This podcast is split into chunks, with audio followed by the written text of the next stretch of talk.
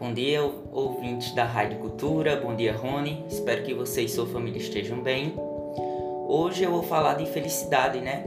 E pessoas que estão ao nosso redor. E para iniciar, eu já te digo assim: nada que te faz feliz é perda de tempo. Sempre fique perto daqueles que te fazem feliz em estar vivo. Mas às vezes, é, não se torna fácil né, permanecer próximo das pessoas que nos contagiam com a felicidade. Às vezes, as críticas construtivas de alguns acabam desconstruindo o pouco de ânimo que ainda temos. E é muito importante perceber as pessoas que estão ao nosso redor, pois existe uma tendência enorme de possuirmos características comportamentais dessas pessoas. Estudos mostram que somos reflexos das cinco pessoas que mais convivemos.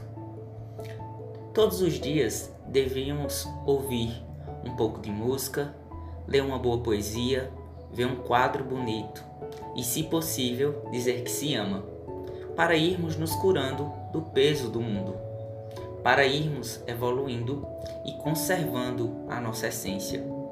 Pois, se não fizermos algo por nós mesmos, acabamos nos abandonando e deixando o desânimo entrar e se instalar dentro de nós.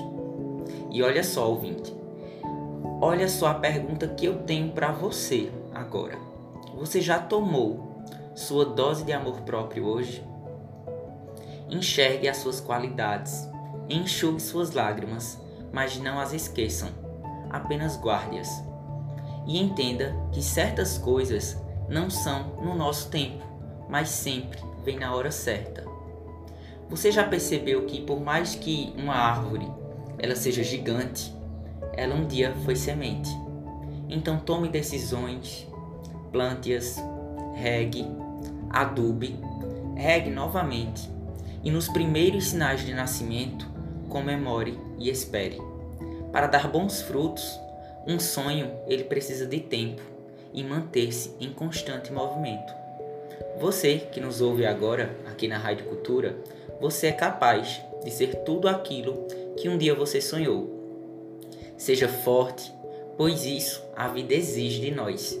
E por mais que as pessoas e o mundo falhem com você, nunca se arrependa de ter um bom coração. E para concluir, na tentativa de sair da solidão, terminou ficando sozinho e cheio de amigos, seguidores Nenhum perguntava como estava, só curtia e comentava, lindo ou linda. E foi assim que a solidão se instalou e não soube dizer de onde vinha a dor. A dor do vazio, gente, é sentir que mesmo estando rodeado de pessoas, o vazio ele se instala em nós.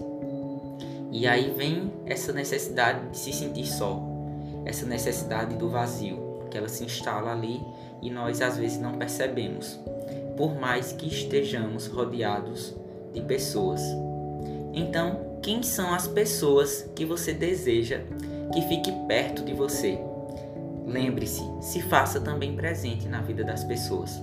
Com amor e carinho, eu, Armando Nascimento.